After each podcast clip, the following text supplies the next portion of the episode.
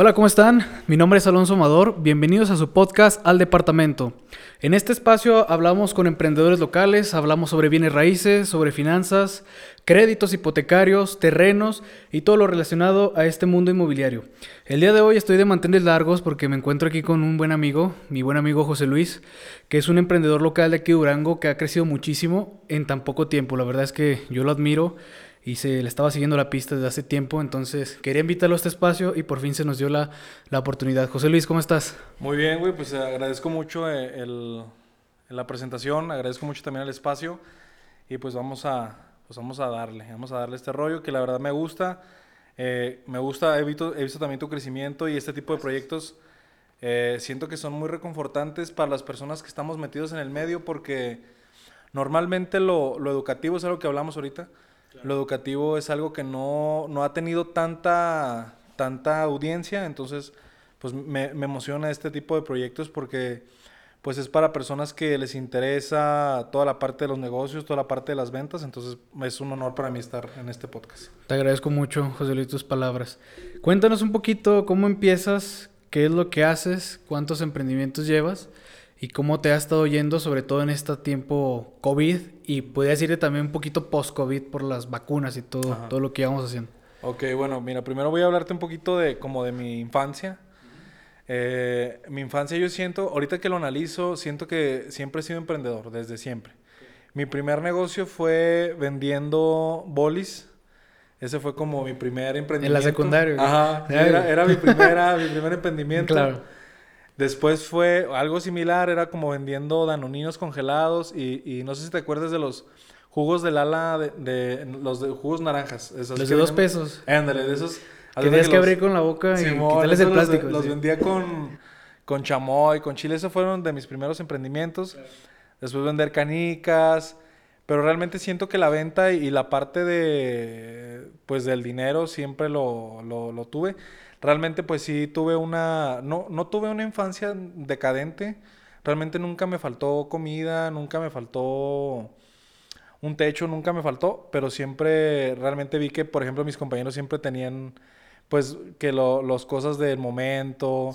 Y no, no, realmente yo conmigo nunca fue nunca fue así, o sea, realmente siempre yo me tuve que conformar con lo que tenía, pero realmente nunca he sido una persona que por ejemplo en, en, mi infancia que le pidiera cosas a mi papá, o sea, realmente siempre, mi papá me enseñó siempre a ganarme las cosas, eh, entonces eso, eso me ayudó muchísimo.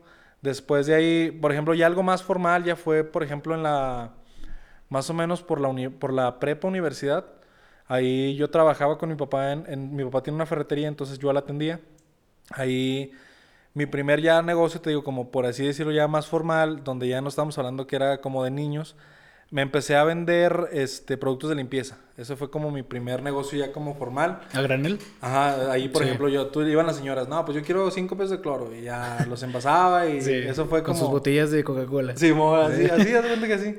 Ese fue ya mi primer negocio. Eh, después de ahí, pues ya, por ejemplo, para ese tiempo mi papá ya eh, empezó a poner una marca de belleza, empezamos con eso. Y, y, hasta la fecha, pues es, es lo que, lo que me he dedicado más, como más, más formal, porque he tenido varios emprendimientos, ahorita también te platico alguno de ellos, pero en mi proyecto así más grande es Essential, es Essential Distribuidora. Aquí nos dedicamos nosotros a vender productos a, las, a los salones de belleza. También vendemos a nivel nacional herramientas, tijeras y toda esa parte. Ese, digo, es mi negocio más, más formal. Eh, después de ahí tengo otros emprendimientos como una marca de ropa que se llama Retorno que pues ahí tú por ahí tú ya la, tú ya la conoces. Eh, hay un proyecto nuevo que tengo que se llama Hilomitos, que es un proyecto de... Ese de los perritos. Ajá, exactamente. es como de accesorios para mascotas. Sí, también lo, lo pude por ahí. Ese lo tengo con, con, dos socias. Uh, también tengo una ¿A qué se dedican ahí? Perdona que te interrumpa ahí en Lomitos. En Lomitos, eh, bueno, es por ejemplo, buscamos como hacer sentidos especiales a las mascotas. O sea, que no... Sabemos, por ejemplo, ahorita que realmente las mascotas han tomado una fuerza muy, muy importante en, por ejemplo, ya la gente ya no quiere tener hijos, prefiere tener mascotas. Sí, el mercado de las mascotas está increíble. Sí, están, está, creciendo... juguetes para mascotas, este, productos de limpieza, premios. Oye, por ejemplo, o sea, yo no sabía que había pasta de dientes para mascotas. Sí, y cerveza, cerveza ah, para perros. o sea, realmente Yo, cuando ya me empecé a meter en ese mercado, dije, ay, güey, o sea, esto realmente es algo muy grande, es, es, un, es un mercado muy fuerte. Y hablando en el tema inmobiliario, existen ya desarrollos, en Durango no, pero en otras partes, que son pet friendly. ¿Qué quiere decir? Departamentos adecuados, Adecuados para gatos, para perros, desde razas chicas hasta raza grande. Y hay gente que, que, que se va a esos espacios porque precisamente los perros y los gatos son como su familia, o sea, son parte tan importante en sus vidas. Yo no lo comparto, pues la verdad a mí me gustan los animales, pero no para, para esa cuestión, ¿verdad? Sí. Pero sí, está muy grande el mercado de, Sí, de está mascotas. creciendo, está muy, muy grande. muchísimo. Entonces, eh, nosotros nos dedicamos como, más que nada a la parte de accesorios, como juguetes, correas. No nos, no nos metemos nosotros como, como una veterinaria, de que, por ejemplo, hay, hay por ejemplo, pues, la- es muy constante como que la- las croquetas y toda esa parte, nos- nosotros no nos metemos así, somos como más de accesorios. Ese es como la, ma- el, el, el fuerte de, de ese proyecto, es, es, es eso. Y ahorita está digital o Ahorita está digital. Ahorita, de hecho, acabo de, de venir. El día de hoy tuve una junta con mis socias y estuvimos viendo lo de un local. Entonces, estamos, estamos checando eso porque ya mucha gente, por ejemplo, nosotros vendemos digitalmente. Entonces, mucha gente es como, de, ah, deja, voy a ver tus productos. Porque ahorita todavía no lo hemos lanzado como a nivel nacional. Ahorita estamos probando el mercado aquí en Durango. Entonces, este, mucha gente ya decía, como, oye, no, pues sí, quiero, pero quiero ver los productos primero. Entonces, pues ya por eso empezamos a ver, se, se abrió la oportunidad de un local. Entonces, estamos ahorita trabajando en eso. Perfecto. Me comentabas que tienes ahorita tres proyectos muy importantes que yo creo que... ¿Cuál de los tres es el que consideras más importante? Con- bueno, realmente cada uno tiene su, su importancia, pero en esencia, lo considero el más importante por el hecho que ya tiene más tiempo y porque es el generador de empleos. Entonces los demás son proyectos que van creciendo, pero todavía no dan el sustento a familias como Son, lo solo han quedado en proyectos, por así decirlo. Sí, o sea, está- están en crecimiento, Sí. pero sí, o por ejemplo, eh, mis socias y yo, mi hermano y yo somos quien, quien le da, pues somos los vendedores, los repartidores y todo. Y aquí no, o sea, aquí ya es una estructura donde hay gente que nos ayuda y, y lo que me emociona, lo, lo que, lo que más me emociona de emprender siento que es la parte de, de poder dar empleo. Siento que eso es como algo fundamental. Entonces, es por eso que considero este el más importante, sobre todo por la parte de- del empleo, que puede dar emplear a familias. Tú distribuyes entonces a los dueños de las estéticas, a salones de belleza, a barberías también me imagino que, que abarcas. Estás en el ramo de la belleza, estás en el ramo del cuidado personal, de verte bien. ¿Qué, qué opinión tienes o, o cómo te has sentido tú siendo hombre en este tipo de ramo? Porque es un ramo que tú sabes que está enfocado a mujeres. A la mujer, ajá. A las mujeres. Eh, pues fíjate que en un principio sí fue como, como que no me la creía. Yo tengo la carrera en comunicación, entonces mi, mi fuerte era la parte, audio- bueno, es la parte audiovisual, la parte publicitaria. Y yo siento que, que no tenía como un enfoque, como que no, no, no sabía como para dónde ir con, con esas herramientas. Entonces, cuando me fui metiendo en esto, pues como que fue tomando rumbo. Después que me empiezo a meter más y me doy cuenta, eh, yo también lo consideraba así como que probablemente es de, de muchas mujeres. De hecho, por ejemplo, todo mi personal son mujeres, o sea... Debes salir con hombre. Ajá, soy el único, mi papá y yo somos los únicos hombres. Entonces, eh, fue, era como que hay muchos prejuicios, o sea, realmente hay, hay mucho de que es de mujeres, pero ahorita que lo he visto, o sea, que lo, que lo he visto lo, el- lo gigantesco que es, o sea, te das cuenta que no, es de todo. Obviamente, obviamente predomina el, el, que, el, que haya más mujeres en el sector, pero realmente hay, o sea, hay, de los dos. Te puedo decir que a lo mejor en el sector probablemente lo considero como que el ramo directivo como que sí lo he visto más en hombres y como que el, el ramo artístico sí lo veo mucho en, en mujeres. Pero te digo, no, no, por, no por decir, no te puedo decir de que es mitad y mitad, o sea, realmente sí es muy mezclado. Tengo muchos amigos técnicos que, que se dan a cursos a nivel nacional y pues son hombres, entonces, o, o muchas personas, muchas mujeres que dan también. Entonces, como que está muy mezclado, pero normalmente la gente desde afuera sí te, te va a decir que siempre que es más de, de mujeres. Y te digo, sí, pero también hay muchos hombres, hasta- están ganando mucha fuerza también los hombres en, en el ramo. ¿Nunca te han discriminado? ¿Te has sentido, por así decirlo, apartado que las mismas pues, mujeres te hayan hecho un lado? No, fíjate que realmente no, nunca, nunca he vivido algo así. Ahorita me puse a pensar, pero no, realmente no. Nunca, no me ha tocado. Ninguna discriminación. No. Ni parte de otros, pues me imagino que este es un mundo muy competido porque también el tema de, de la belleza actualmente está, está en crecimiento. O algunos hombres también de otras empresas que así como que, ah, pues tú vas empezando, tú qué vas a, Ah, a sí. venir a enseñar, o Ajá. así como que tú a qué vienes, o... Eso sí me ha tocado porque, mm, pues por ejemplo, me ha tocado con, con personas que fueron mis empleados. Me tocó mucho eso porque, por ejemplo, pues yo tenía, no sé, en ese momento tenía 20 años, 21, y ellos tenían 45, Pues ya el 50, doble, ajá, exactamente. Entonces eran pues como prácticamente mis papás, por, o sea, por, así, por así decirlo. Sí. Entonces, realmente sí fue muy difícil en un principio. Siento que la gente tardó como en tomarme respeto porque pues era como, pues tú qué me vas a enseñar, o sea, tú, pues yo te doble la edad, yo tengo tantos años, lo, lo que yo tengo de experiencia son tus años, entonces fue muy complicado, sí, sí, siento que sí, fue difícil, pero ahorita siento que pues ya son varios años y ya yo he sentido ya más eh, respeto por, por los clientes también y, y por las personas que trabajan conmigo. Siento que ya como que se adaptaron a mi forma de trabajar, como que vieron que pues no solamente era cuestión de la edad, sino que ya pues era pues la práctica y, y, pues las ganas. Muy bien. Hablando ya de, de esta empresa como tal, que, que estamos hablando que es la que más crecimiento ha tenido contigo, y se ve que le tienes mucho cariño, o sea, hablas de esta empresa y, y se ve que le tienes un respeto y un cariño, un cariño muy grande. ¿Cuál ha sido el reto, las dificultades que has, mayores que has tenido antes de pandemia y durante pandemia? Ok. Bueno, por ejemplo, antes era mucho como la... Bueno, por ejemplo, pues nadie nos enseña a ser emprendedores. Entonces, por ejemplo, toda la parte del control, en un inicio, pues no había un control. Entonces, siento que toda la parte, toda esa parte la he venido trabajando con los años. Te hablo desde control administrativo, control legal, de contratos, o sea, toda esa parte que en un Lo inicio... contable también Ajá, es muy exactamente, importante, lo los contable. impuestos, porque... Todo eso, todo eso realmente siempre fue algo. Siento que yo estaba como nadando en, en- en un mar donde pues yo iba nadando y nadando y nadando y, y sobre, el, sobre el, el momento me iba enseñando y toda esa parte. Entonces, siento que eso fue algo muy difícil, el- esa parte. Después eh, hemos sufrido robos de, de mismos empleados. Eso también fue una afectación muy grande porque, por ejemplo, tuve un empleado, he tenido varios, me, me- me han, ha tenido varios detalles, pero con uno en un inicio sí fue algo muy fuerte porque la empresa estaba como en crecimiento y esa persona ah, había robado dinero, entonces no te digo, por la parte del control era más difícil detectarlo. Ahorita pues ya siento que, mm, bueno, los vendedores mañas siempre van a tener, pero ahorita es, es más, este, es más difícil porque ya tengo mucho control. Entonces, antes no lo tenía, eso fue algo muy complicado. En ese momento a lo mejor podía decirte que, que podía tirar la toalla porque fue una afectación grande, pero salimos adelante. En pandemia, pues realmente sí fue, eh, yo creo es de lo más complicado porque pues ahí sí muchas empresas cerraron, empresas que eran franquicias, que tenían un poder adquisitivo muy grande, cerraron, despidieron a sus empleados.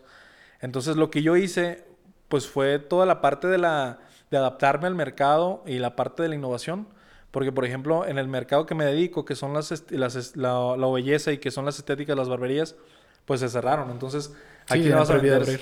¿A quién le vas a vender si están Claro. cerradas? Entonces, en ese momento dije, a ver, ¿qué está pasando? Eh, la gente que está comprando, está comprando cubrebocas, está comprando gel antibacterial. Pues vamos a vender eso. Entonces, eh, me dediqué a vender eso. Y algo que tengo bien presente, eh, no me acuerdo exactamente quién lo dijo, pero me encantó, me encantó esa frase. Es que mucha gente dice que no hay dinero. O sea, mucha gente te dice, es que no, no, no hay dinero. Pero realmente no es que no haya dinero, o sea, el dinero ahí está, solamente cambió de mano. Entonces tú siempre tienes que encontrar a las personas que tienen el dinero. Entonces a eso me dediqué yo, como a ver quién lo tenía, quién tenía dinero y cuáles necesidades tenía. Y esa, esa fue la forma de poder sacar a, a flote el, el negocio. Poco a poco empezaste a regresar ya a las actividades que, que, que tenías. Sí, este, te digo, lo cerraron todo, entonces ahí vimos como a ver qué podíamos hacer. Y como mi negocio, ahorita, en- bueno, una parte de mi negocio es local, en ese momento dije, a ver, no, algo está pasando aquí. Entonces empecé a, a meter campañas publicitarias, este, empecé a promocionar otros productos y los saqué fuera de Durango. Entonces yo dije, bueno, por ejemplo, por ponerte un ejemplo, si en Durango hay 10 personas, pues está difícil que le llegue a 10 personas y que 10 personas me van a comprar. O que, o que esas 10 personas pues me vayan a dar para sostener la empresa. Pero si vendo a nivel nacional, pues ya son 100. O sea, ya no son 10. Entonces es como que ahí empecé a jugar con eso y, y las ventas de belleza las metí a nivel nacional, ya no a nivel local. Localmente vendí, te digo, cubrebocas, geles, pero a nivel nacional ya vendí más de mi ramo. ¿Te estuviste apalancando de redes sociales, de plataformas o qué utilizaste? Sí, más que nada de Facebook y de WhatsApp. Son como las dos plataformas que más utilizo. Para empezar a la, la venta. El te- tema logístico, ¿cómo la pasaste para hacer los envíos, para captar los pedidos? O sea, ¿cómo, cómo fue ese proceso? Ok. Bueno, por ejemplo, ya desde antes una empresa me estaba contactando para venderme como guías prepagadas. Yo el, el plan de crecimiento y de, y de- y de lanzarlo fuera de Durango ya lo tenía desde hace mucho, pero no lo había concretado. La pandemia me obligó a hacerlo. Entonces ya tenía ya esa herramienta donde las guías me iban a salir mucho más baratas que si yo iba a FedEx o iba a Estafeta, me iban a salir mucho más Sí, muy económicas. Eh, sí, porque por ejemplo una guía, si tú ibas, te iban a salir, no sé, 450. Y acá me iba a salir 150 más o Sí, menos. pues es Entonces, una diferencia muy buena. Ajá, Sí, está exactamente. bien Entonces- el precio. Yo ya tenía esa parte, ya esa parte ya estaba cubierta. Fui nuevo porque no desconocía cómo se usaba la plataforma. Realmente sí fue muy sencillo usarla, pero desconocía cómo se hacía. Pero lo que yo ya tenía experiencia, por ejemplo, en la parte del marketing digital, ya, ya tenía yo pues meses, eh, años trabajando esa parte, estudiándola. Entonces, este, metí campañas publicitarias en Facebook. Eh, por medio de landing page, pues eh, capturaba los datos de los clientes, me, me hablaban, eh, la landing me conectaba directamente a WhatsApp, entonces realmente pues los clientes eh, me llegaban. Y fue algo muy efectivo porque te puedo decir que probablemente como 50 prospectos diarios sí tenía. Y como estaba bien segmentado porque bajé una base de datos de INEGI que eran estilistas, o sea, yo ya sabía que toda la gente que me hablara pues era estilista, entonces eh, fue, fue como un, una- un dato muy acertado por ese lado. ¿Segmentaste con el algoritmo de Facebook edad, sexo, este, la preferencia de, de los intereses de esas personas, la ubicación geográfica, todo eso? No, no lo hice por interés, lo hice en INEGI hay muchos datos, este, están registrados, entonces hay negocios de, de estéticas que ya están registrados ahí, entonces bajé una base de datos de ahí, la metí a públicos similares, entonces ya pulvericé esos intereses sin tener que usar la, la parte de, pues, de los intereses. ¿A qué estados enviaste? Lo metí a todo México. Todo México. Wow, eso Sí. está muy bien. La verdad es que esa forma de innovación yo creo que es obligada. a- Te voy a ser sincero, los negocios locales realmente tienen casi todas las de perder por el tema de que están enfocados a sus cinco cuadras, a toda la manzana en la que están. Por eso también es que cerraron muchas papelerías, muchas tienditas, muchas fonditas. Cuántos negocios de tacos o de tripas, pues también se fueron precisamente por eso. Pero yo creo que lo que hiciste fue algo muy inteligente y era lo que tenías que hacer, porque si no esto se iba a hundir. O sea, el barco se iba a hundir y iba, pues ahora sí que todos los años de trabajo que tenías iban a, a colapsar por una pandemia. Es lo que te decía, de que por ejemplo, o sea, en Durango, por poner un ejemplo, iba a haber 10 personas, pero si, yo la si yo salía, iban a haber 100. Entonces, era más viable que, por ejemplo, a lo mejor el 10% de esos 100 me compraran, a el 10% de las 10 personas me compraran. Entonces, por eso es muy importante, realmente sí.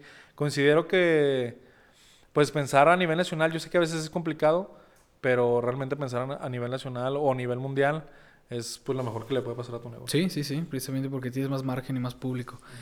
Vamos a hablar de retorno. Retorno, una marca de ropa, vendes desde playeras, gorros, este, sudaderas, más que nada enfocado en el sector juvenil, si no me equivoco, para los chavos de 14, 15, 16, 17, 18 años, que es lo que he visto más en el, en el stock. Cuéntame, ¿por qué una marca de ropa? O sea, ¿qué fue lo que te movió para hacer una marca de ropa? En, en un mundo de la moda bien competido, ¿eh? Sí, muy, muy competido. muy competido. Muy, muy competido. Eh, bueno, retorno, retorno yo siento que es como mi bebé, es como mi hijo chiquito, donde va creciendo y me encanta retorno porque tiene mucho la parte, por ejemplo, ahorita estoy hablando de negocios, pero realmente, por ejemplo, yo, yo hago rap desde hace muchos años, entonces tengo en el, en el rap como, pues no sé, unos 11 años, entonces eh, lo urbano va mucho con el rap, Sí. el graffiti, Todo esa el arte urbano, el, perdón, el arte urbano, el, el tema de las, de la ropa, principalmente cómo se visten. Sí. Eso trae mucho. Ajá, entonces por eso es, te digo, me encanta, me encanta Retorno. Eh, cuando yo estaba más metido en el rap, ahorita estoy, sigo metido, pero ya no de la misma manera. Eh, cuando estaba, por ejemplo, en la prepa, eh, mi, mi AKA, que es como tu apodo, era vulgar. Entonces en ese momento yo lancé como sudaderas y playeras con, con el nombre.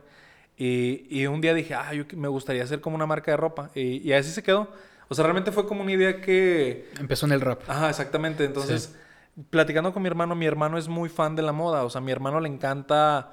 Mi hermano es como que, por ejemplo, normalmente cuando tienes cierta edad te debes de vestir según de, de cierta manera Sí, por la claro. sociedad. Entonces mi hermano rompe con todos esos estereotipos. A mi hermano le encanta vestirse de muchas maneras.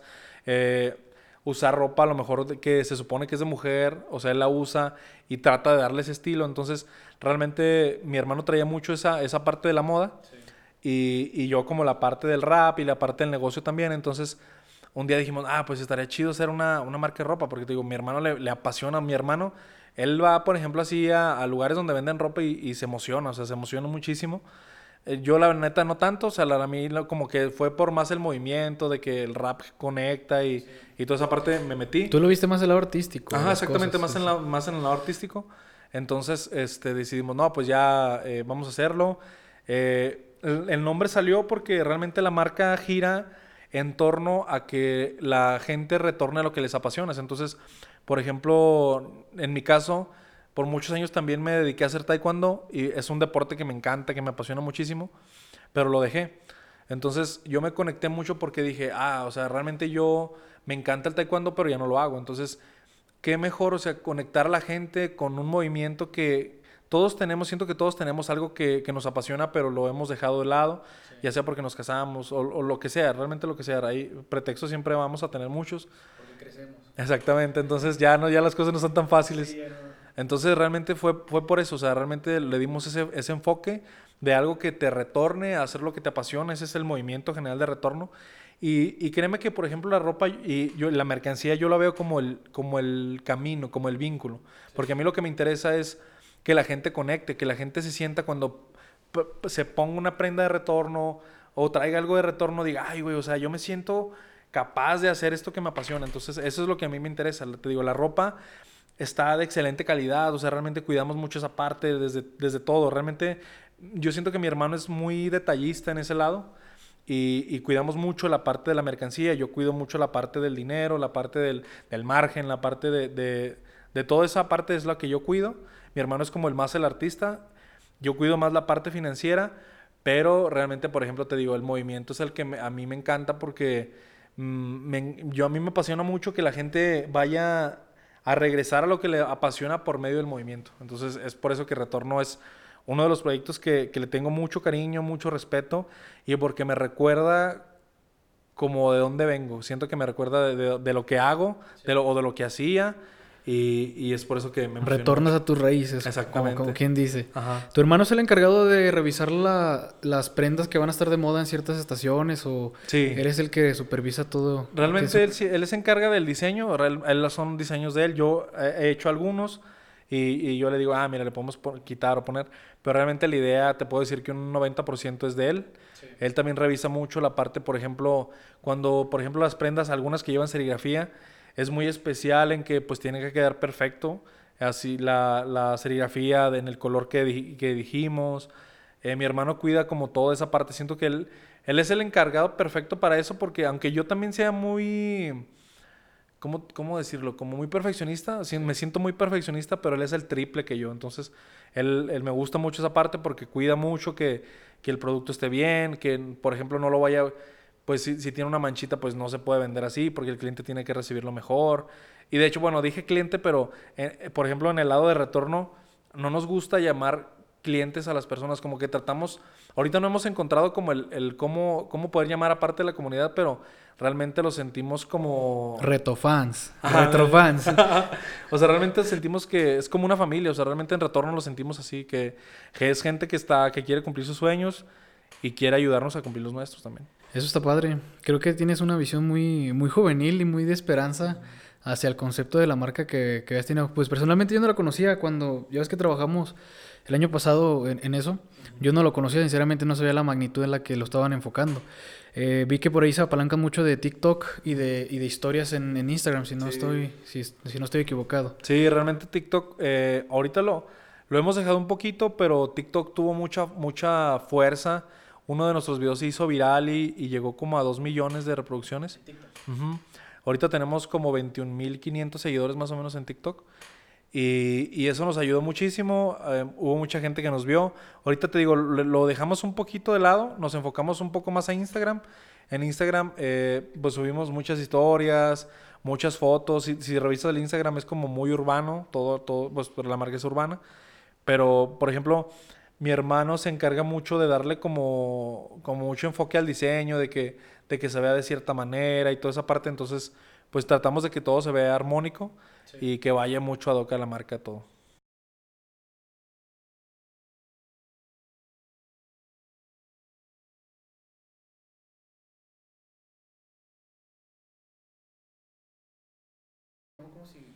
Sí, lo tiene de color. Lo tiene de color así, manches. Ah. Se me hace, yo, pero yo no lo haría. Ah, pues se me hace perro que que ya los chavos de ahorita, pues, los chavos como si nosotros estuviéramos viejos, ya, sé, me sentí viejo, güey.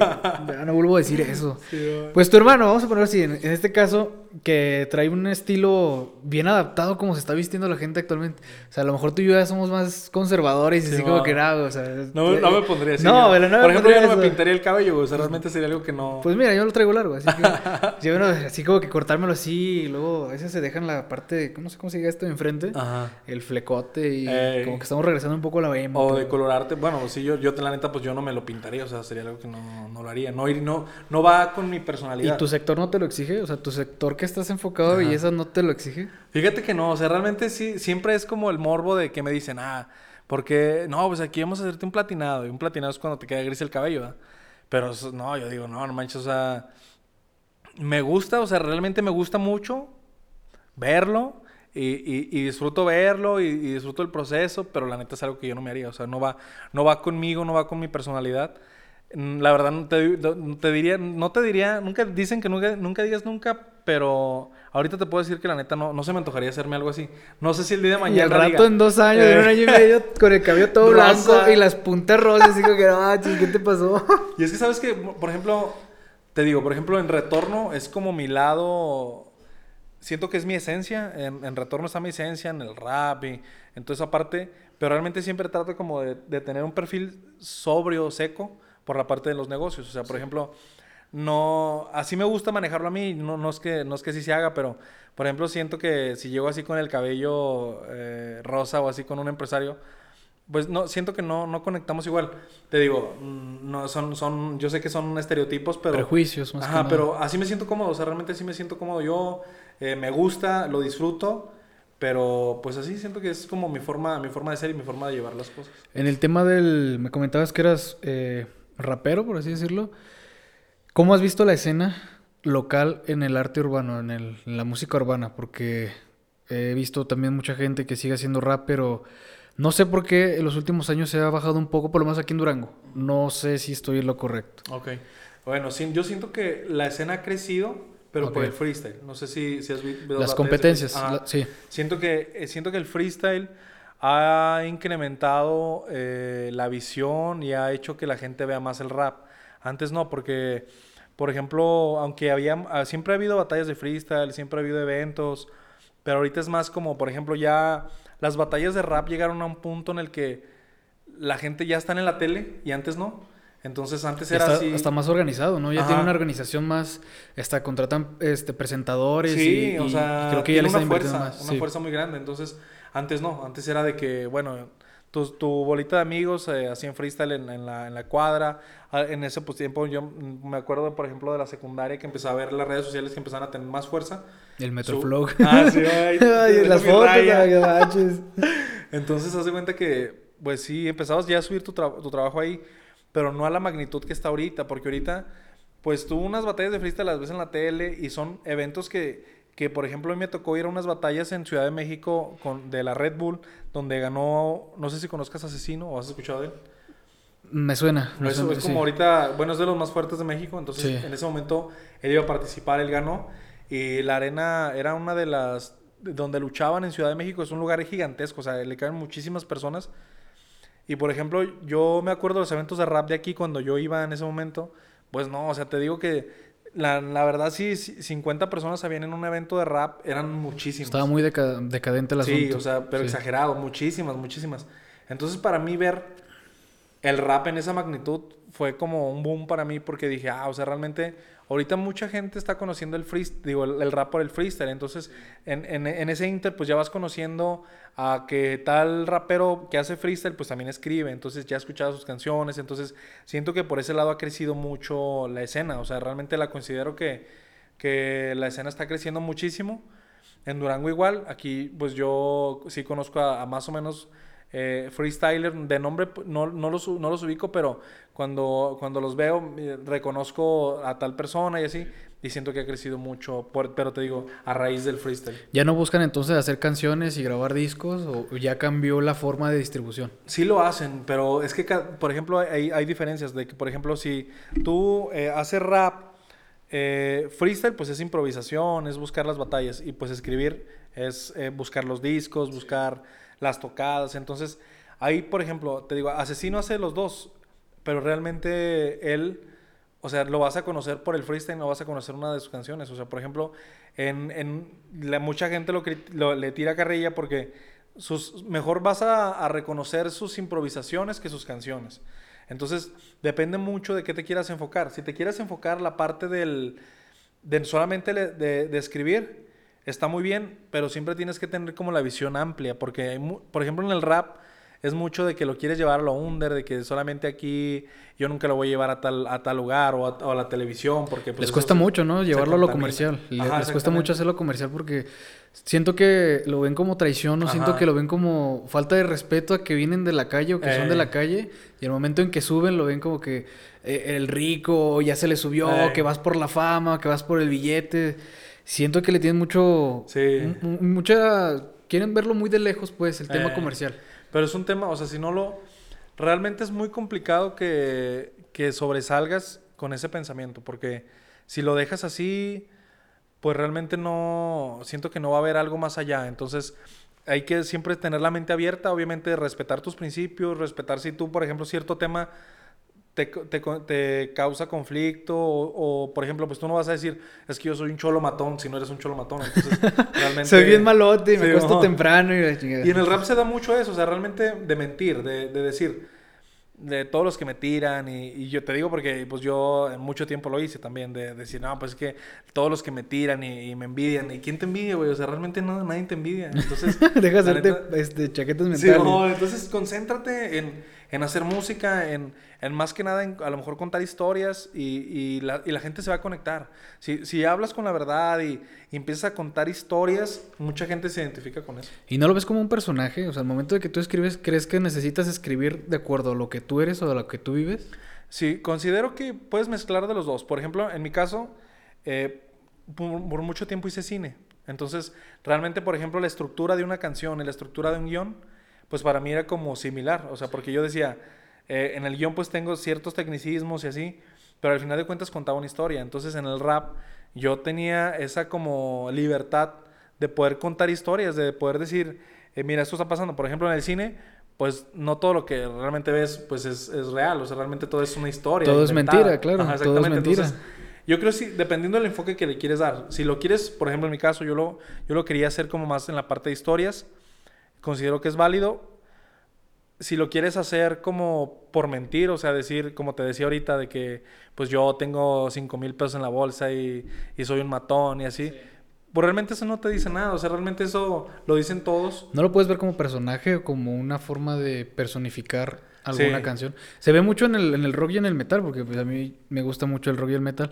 Obviamente las canciones que escribes sabes que no es real, pero he visto que en el género urbano sí se clava mucho en que si es que si tú no eres así no puedes no puedes hablar de eso. Si no, o sea, si no eres un gángster, por así decirlo, tú no puedes escribir de eso.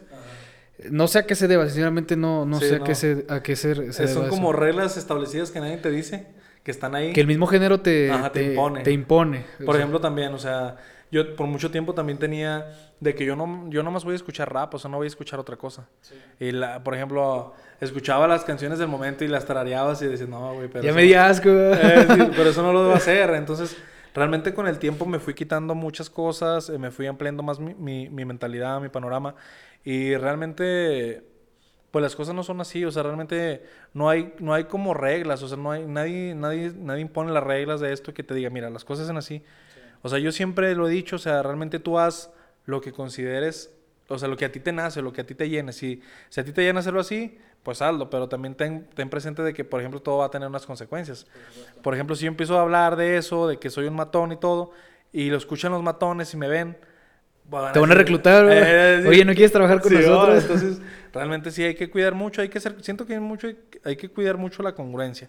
Obviamente, eh, todos nos equivocamos, ¿no? Entonces todos podemos decir, eh, yo soy de esta manera, pero después lo piensas y dices, ay, güey, pues no, a lo mejor está mejor, me siento más cómodo de esta manera y, me arrepiento de haber dicho lo que, lo que dije en el pasado.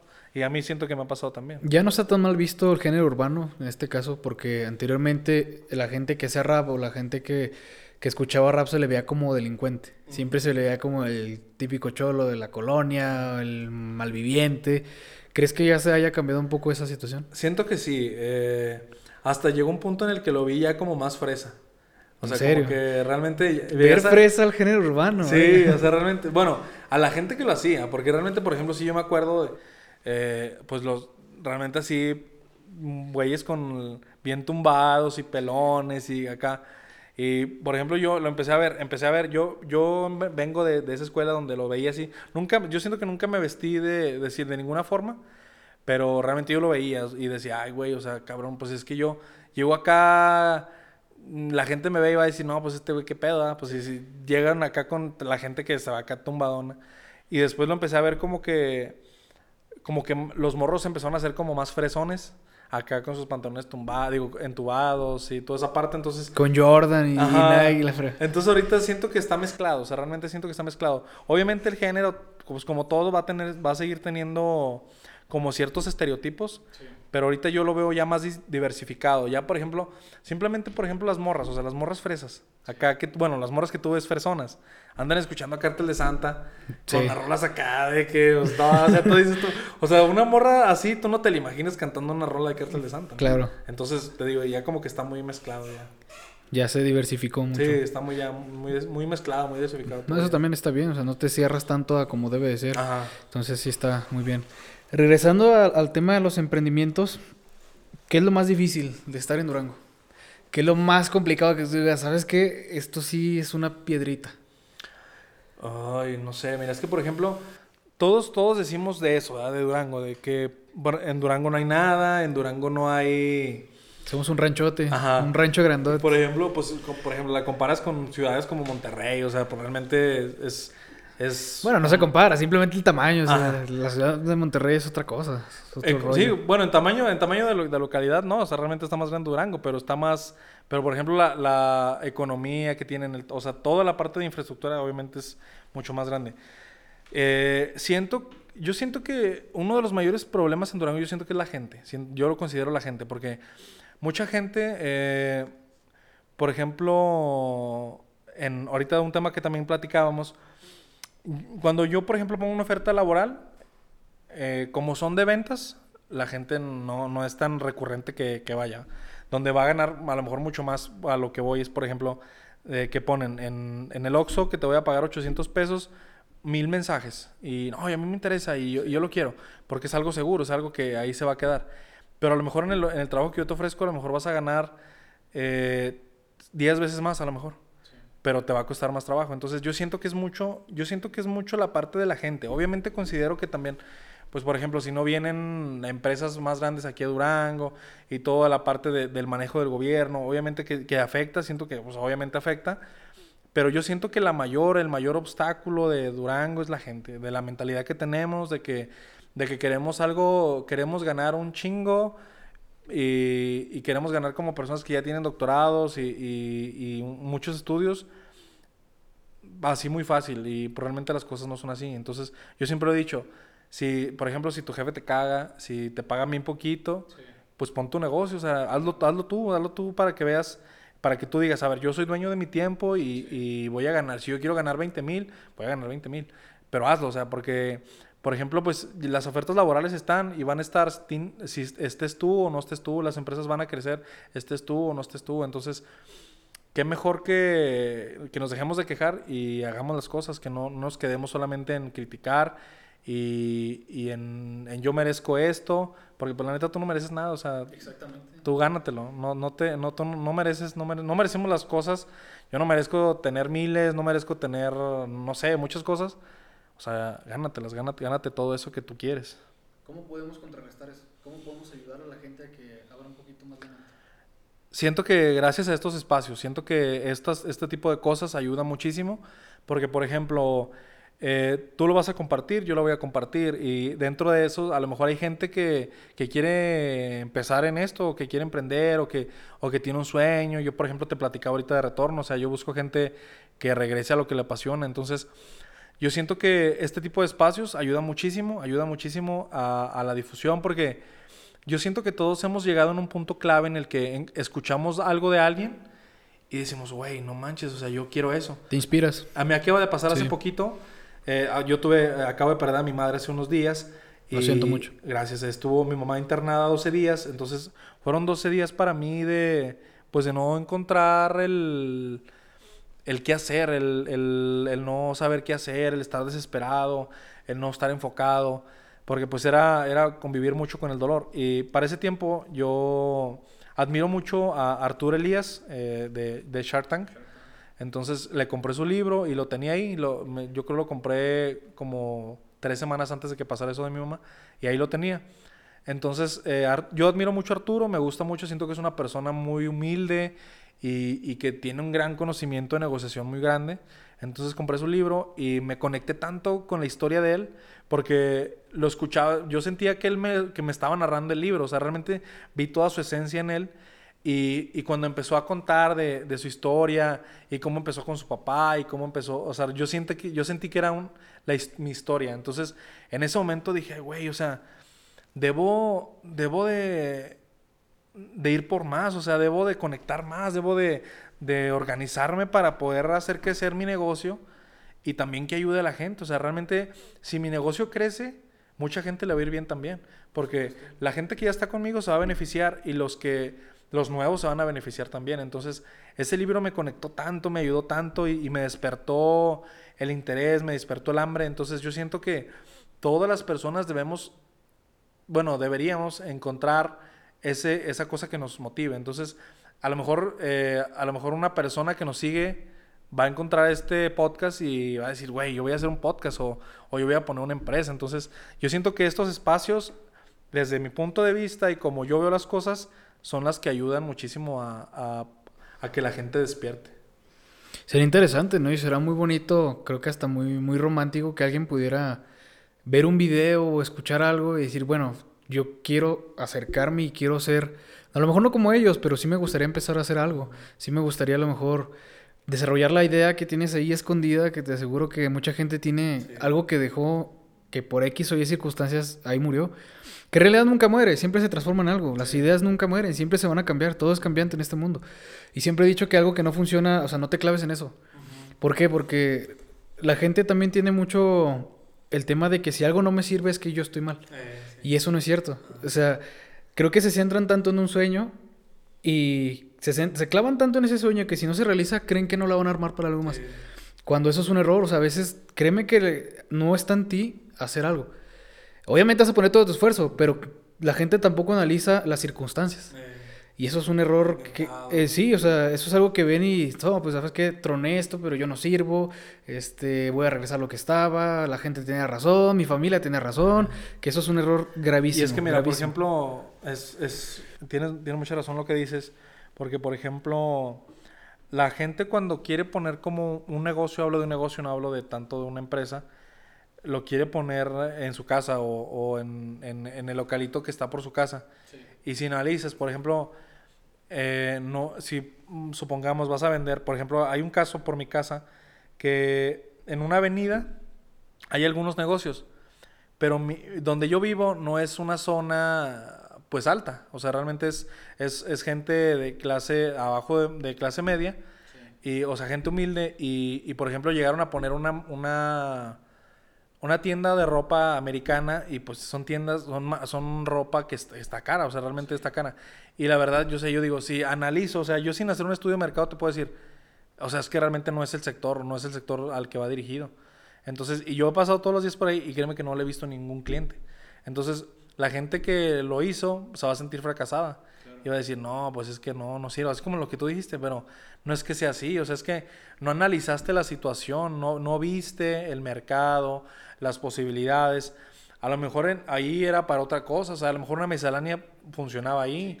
O sea, dependía, o sea, hay que pensar en lo que quieres hacer y dónde lo quieres hacer, porque no va a funcionar lo mismo a lo mejor en México que en China o en Durango que en Monterrey, entonces siempre hay que estar analizando la situación. ¿Tú crees que todo lo que hagas tiene que ser, o sea, todos los negocios que vayas a poner, ¿tú crees que deben de ser super mega negocios?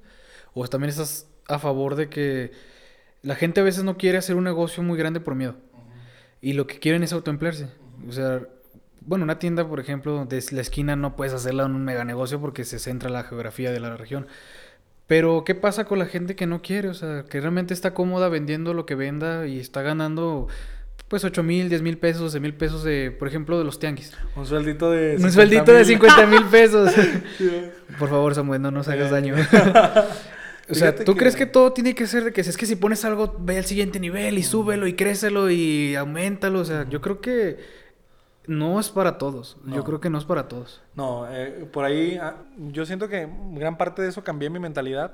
Porque antes decía, no, pues es que si tú no pones un negocio eres un mediocre. Así, mucha, mucho, por mucho Está de moda emprender. Sí, por Está mucho muy tiempo de moda. pensé de esa manera. Y después entendí que no, o sea, realmente, por ejemplo, si una persona es empleado y ganan 10 mil o, o, lo que gane, realmente no, no sé y si él se siente a gusto, pues está bien. O sea, realmente siento que es mucho la parte del bienestar. Es lo que te decía con retorno. O sea, si tú te sientes bien, está bien. Por ejemplo, en la parte del autoempleado, obviamente hay negocios que sí, que tienes que como cambiar mucha estructura para poderlo escalar. Entonces, también, si, si tú estás bien ahí, pues bueno, o sea, está bien, o sea, está bien. Mi mentalidad no es así, o sea, la mía sí es de que todo lo que haga lo quiero pulverizar y todo lo que haga, yo todos los proyectos que yo hago yo siempre los veo lejos. O sea, realmente cuando yo pienso en un, proyecto y digo, ah, vamos a hacer esto, yo no pienso en nada más Durango y, poner una tiendita y, y, no te digo, no, está, no, no que esté mal, pero así, yo, así es mi forma de ser. O sea, realmente yo, todo proyecto que yo hago y todo proyecto que tengo en mis manos, yo siempre lo pienso en grande, siempre, porque el, yo, por ejemplo, supongamos que no sé de fútbol ni, ni nada, pero por ejemplo, las 10 yardas, yo quiero llegar a las 10 yardas y si pienso en las 10 yardas, a lo mejor llego a la sexta, pero fue mi esfuerzo extra y, mi mente hacia allá que me llevaron así. A lo mejor si no hubiera pensado, si hubiera llegado a la segunda o a la primera. Entonces, en mi caso sí, en mi caso, para mí, yo siempre pienso en grande, siempre, siempre pienso en grande. Pero realmente depende mucho de ti. O sea, si tú te sientes tranquilo, hay mucha gente que no emprende por miedo, porque le da miedo el, estrés que va a sufrir y, y, toda esa parte. Entonces, emprender no es para todos. Realmente sí, no, no, no, no es para todos, pero pues si lo que tú tengas y te haga feliz y, te, estés bien con eso, pues ahí quédate. O sea, si eso es lo que a ti te gusta, ahí quédate si es lo que te, a ti te gusta, ¿no? Pero que no sea también, pero también no te quedes con la espinita de, ay, güey, pues es que, y si hubiera, hecho esto, y si hubiera metido por acá, pues hazlo, o sea, realmente inténtalo, porque si no lo intentas, pues la neta nunca vas a saber. ¿Crees que el que dirán pesa mucho? Sí, siento que es muy fuerte, siento que es algo que a mí todavía me, me, sigue pesando, realmente... A pesar de tu trayectoria. Sí, a pesar de los años siento que no es, algo que he, aprendido como a lidiar. Muchas veces, muchas cosas digo, ay no, es que esto, por ejemplo, me pasa mucho de que te digo, quiero hacer como, quiero hacer contenido, yo me radico al audiovisual, pero yo nunca salgo, o sea, realmente yo soy la parte de la producción. Tú eres el genio. Ajá, de, el que está atrás de cámaras, pero yo nunca adelante, porque no, o sea, o sea siento que estar adelante es exhibirte. ¿Pero a qué le tienes miedo? ¿A la al que dirán, siento que al que dirán me, me conflictaba mucho de... ¿Al hate? ajá, de, decir, a ver, pues por ejemplo, yo, te, yo te puedo hablar desde la experiencia por, porque los negocios que tengo o porque me he dedicado a ciertas cosas, pero siempre es como, ay, güey, es que si lo hago y luego, pues va a llegar el güey que tiene 20 años en esto, o, o el güey que nada más opina, porque la neta, pues también hay de que ni tiene negocios ni nada y te iban a decir, no mames, güey, tú no sabes nada. Sí. Entonces siento que eso me ha detenido, me ha detenido el qué dirán, siento que en ese lado sí, sí, sí me, he frenado un poquito. Lo voy a hacer, yo sé que lo voy a hacer, pero sí me ha frenado mucho el que dirán. En, muchas cosas, pero especialmente en esa. especialmente en esa me, he frenado mucho. Próximamente te veremos en algún video. Sí, yo siento que ya hice mi cuenta de TikTok, no he metido ningún video, pero ya. Pero ahí está. Pero ahí está, ya sí, corto ya. Ya siento que es algo que tengo que hacer porque me va a servir mucho como a soltarme. O sea, tanto en mi vida como en los negocios igual. Sí lo tengo que hacer porque la neta no, no me puedo quedar nada más pensando, ay, no, pues es que me van a criticar. Pues la gente siempre te va a criticar, entonces... Siempre. Madre, lo voy a hacer, no sé cuándo, pero... Algún día, espérenme pronto, ¿verdad? Muy bien. ¿Qué consejo le das a las personas que van a empezar? Eh, Mira, eh, ahorita platicamos un, un- algo que te, te decía de un podcast que es el de Dime, Dime si billetes. Eh, estaba escuchando un podcast y me, me encantó, me encantó la frase que dijo el, el invitado que era un cineasta. Yo tengo muchos amigos que, de- que decretan, que dicen, ah, no, pues es que tú decreta la felicidad, tú decreta el dinero, tú decreta. Decreta, decreta, decreta. Pero ¿cuándo accionas? Pero no trabajas, güey. Ajá, sí, exactamente. exactamente. Entonces, él decía, deja de decretar y empieza a accionar. Y eso me, me retumbó la cabeza porque no, no, yo no soy de decretar, la verdad no, no soy mucho de decretar. Ni, mucha gente me dice, ah, es que tú decreta, decreta que la felicidad, decreta que, que esto. La neta no es mi forma de ser, o sea, realmente no soy así.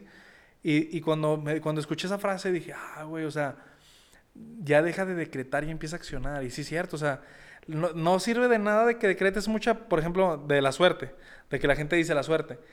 Y, y obviamente, obviamente va a tener suerte el güey que está chingue, chingue, Claro. chingue, o sea, que, que El que trabaja. persiste. Exactamente. Va a tener un chingo de suerte ese güey. Sí. Entonces, y ese es, es el consejo que, que yo he tomado de, de ese podcast, que deja de decretar y, a chíngale. accionar. Exactamente, o sea, pon en práctica lo que, lo que hiciste. Por ejemplo, muchos morros en la universidad, yo lo vi con mis compañeros, de que ellos eh, se esperan, no, pues es que yo cuando salga, cuando salga.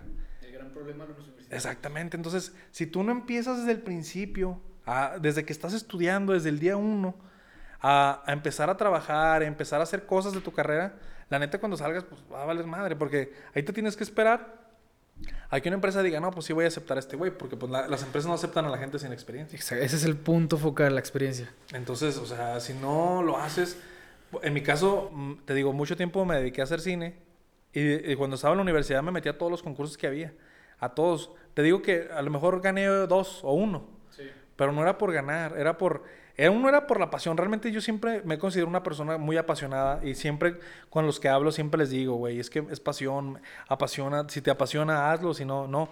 Entonces me considero una persona muy apasionada, pero también eso me sirvió muchísimo porque ya tenía la experiencia de eso y, y me met- y empecé a, por ejemplo, muchos de mis maestros en ese tiempo que, que eran personas muy importantes como en el sector audiovisual, me invitaban a trabajar con ellos. Por lo mismo, yo creo que veían que yo le entraba todo, decía que Simón y que Simón. Entonces, el día de mañana que yo salí, pues realmente ya la experiencia ya la tenía. En ningún momento desde que, desde que salí me dediqué a mi negocio. O sea, realmente nunca lo hice. No, no he trabajado para nadie en, en, en ocho horas estar en una empresa. Sí. he trabajado con gente, pero como colaboración. De que trabajo en ciertas cosas, pero... De forma desde- independiente. Ajá, exactamente, como Sí. freelance. Pero no- para nada me, me, me salí de la empresa para, para, un, para irme a una. Pero realmente cuando salí tenía muchas herramientas, o sea, muchísimas, porque desde el principio me dediqué a generarla. Entonces, muchos que salieron decían, pues, ¿qué voy a hacer? Ah, que- decían que, que- o sea, ¿qué voy a hacer? ¿Qué voy a hacer el día de mañana? Y, y batallaron, algunos batallaron, otros no. Pero, por ejemplo, yo lo sigo viendo en otras generaciones de, de personas que, que están saliendo de la universidad y dicen, güey, ¿y ahora qué voy a hacer? ¿Y por qué? ¿Qué vas a hacer? Pues porque no hiciste nada. O sea, realmente te dedicaste a estudiar y, y no, no, no te enfocaste en, en la parte, eh, lo, que le lo que importa es lo que puedas hacer y, y conocer tus habilidades, porque la- las, las universidades solamente te van a dar las bases. Sí. Pero la chinga está afuera, o sea, la Por chinga supuesto. está en el en mundo real. En el mundo real está. Está ahí. Sí, sí, Entonces, sí. pues yo lo que le digo es que le chinguen, que dejen de decretar y que empiecen a accionar. Ese es el consejo que les puedo Es un, es un problema grave, muy grave que estés en la universidad y volvamos a lo mismo. Sales creyendo que mereces, creyendo que ya porque tienes el título de licenciado, contador, ingeniero, ya vas a poder cobrar una feria sin hacer absolutamente nada. Pero pues, ¿quién te va a agarrar? O sea, tú y yo que somos emprendedores, yo no agarraría a un estudiado si no sabe hacer el jale. Sinceramente, si no sabe trabajarlo, no, yo no le podría confiar. Porque, pues sí, eres licenciado lo que quieras, pero... O sea, ¿cómo me lo vas a demostrar que sabes hacerlo si no tienes experiencia? Ajá, sí, exactamente. Es, es un problemón. Y, y siento que la- las empresas, digo, las, las universidades, siento que podrían hacer su labor. Sí, yo siento que podrían darles un, un empujoncito, pero realmente la culpa es del alumno. O sea, es de él de que, pues, eh, chingue su madre, mis papás me pagan esto y pues cuando salga ya, cuando salga ya va a ser el momento y, y lo merezco y no, José. Y sea, está mi título y no ya mereces soy nada, licenciado. güey, o sea, no, no realmente no, no, no, no. A la escuela, a, a una empresa, no conozco a ninguna empresa que contrate por su promedio. Y, y que contrate, porque sacaste 10 en tal, ah, ok, no, pues eres un cabrón. Pues realmente no, porque cuando te das cuenta de la realidad y te das cuenta del mundo real, dices, ay, güey, o sea, por ejemplo, en el caso, en el caso mío, que me dedico al audiovisual, la edición no, no era así o, o, o no era de esta manera o me están pidiendo algo acá bien elaborado y no, güey, pues yo no lo sé hacer. Entonces, la neta, la práctica es la que te va, la práctica es el maestro. O sea, ese dicho es bien cierto porque si no practicas, si no llevas a cabo todo lo que viste en la escuela, pues es nada más algo que te entró por los oídos y que te sentaste a escuchar al maestro y hiciste la tarea ya. O sea, no va a servir de nada. Ya quiero ver tu 10, güey. En Sí, la empresa. Ah, no, es que saqué 10. Ah, qué bueno, qué Ah, bueno. Exactamente. Qué Ahorita bueno que, sacaste 10. Que mencionas eso. O sea, el 10 en la escuela no importa, pero el 10 en la empresa sí. O sea, el 10 es un pinche número en la escuela X. O sea, le vale madre y lo aparecemos con tus compas. Yo saqué 6, güey, yo saqué 10, qué chingón. Pero el 10 en la, en la empresa, ahí sí. O sea, realmente ahí sí es importante. Cuando, cuando por ejemplo, tú, como vendedor, como directivo, como lo que sea, de la empresa sacaste un 10 es porque cumpliste tus metas, es porque llegaste a tal lugar, es porque innovaste y toda esa parte. Ahí sí siento que el 10 sí sabe. En la escuela, pues, este es un número chido para que tus papás le digan, ah, pues le echó ganas mi hijo, y sus compas también digan, ah, pues está bien. Pero es, es algo que no importa. Pero el 10 en la empresa, sí, sí importa. Perfecto. Bueno, se nos ha acabado el tiempo ya de este programa. La verdad es que estoy bien clavado con lo que me estás diciendo, ahora, bache. No estoy ni parpadeando con todo lo que estamos, con lo que estamos platicando. Cuéntanos dónde te puede contactar la gente, a qué espacios, a qué redes, a qué correo. Ok, eh, mira, bueno, por ejemplo, hablando de Essential, si eres estilista, si eres barbero, eh, puedes buscarnos en Facebook como Essential Distribuidora. El correo es esencialdurango.gmail.com. Eso es si eres estilista y necesitas cosas para tu salón. Ahí nos puedes encontrar. Tenemos desde máquinas, tijeras, planchas, secadoras, tintes, tratamientos. Todo lo que un estilista y un barbero puede necesitar, ahí, ahí nos puedes encontrar. Si te interesa unirte al movimiento de retorno, al movimiento de los apasionados y de los locos, estamos como Retorno Clothing en Facebook y en todos lados estamos como Retorno Clothing. Y si te interesa eh, algo para tu mascota y, quieres darle eh, como un premio a tu mascota, estamos como Eilomitos también en, en todos lados. Estamos eh, en Facebook, en Instagram. Y hay un nuevo proyecto que tenemos que es una tienda de regalos que se llama 14 de febrero. Entonces, si quieres un lugar donde le, le quieres regalar algo a tu novia, a tu amante, a lo que te andes A comiendo, a lo que te andes comiendo en ese momento, no importa. Esa tienda la tenemos ahí en Boulevard Durango, esquina con Luna. Eh, ahí lo que, lo que necesites, ahí te podamos atender. Perfecto. Muchísimas gracias por este espacio, por la, por aceptar esta invitación a este programa, José Luis. No, muchas gracias a ti, Alonso, y pues la neta me da mucho gusto, fue un honor, un honor para mí estar en, en este podcast. Y sigue haciendo esto porque te digo, el día de mañana puedes motivar a una persona a que emprenda o a que deje su vida Godín o a que siga sus sueños, el que sea, el, el que sea, si es ser Godín su sueño y, te, y lo También a encontró- darlo adelante. Ajá, y si lo encontró en este podcast, Sí. pues qué. No te olvides de visitar nuestro sitio web www.codin.com en donde vas a encontrar todas nuestras propiedades en venta y en renta. Asimismo, si quieres una asesoría personalizada, ponte en contacto con nuestros agentes. Estoy seguro que te van a ayudar y te van a ofrecer un servicio personalizado. Y puedes leer nuestros artículos que escribimos todos los lunes para ti.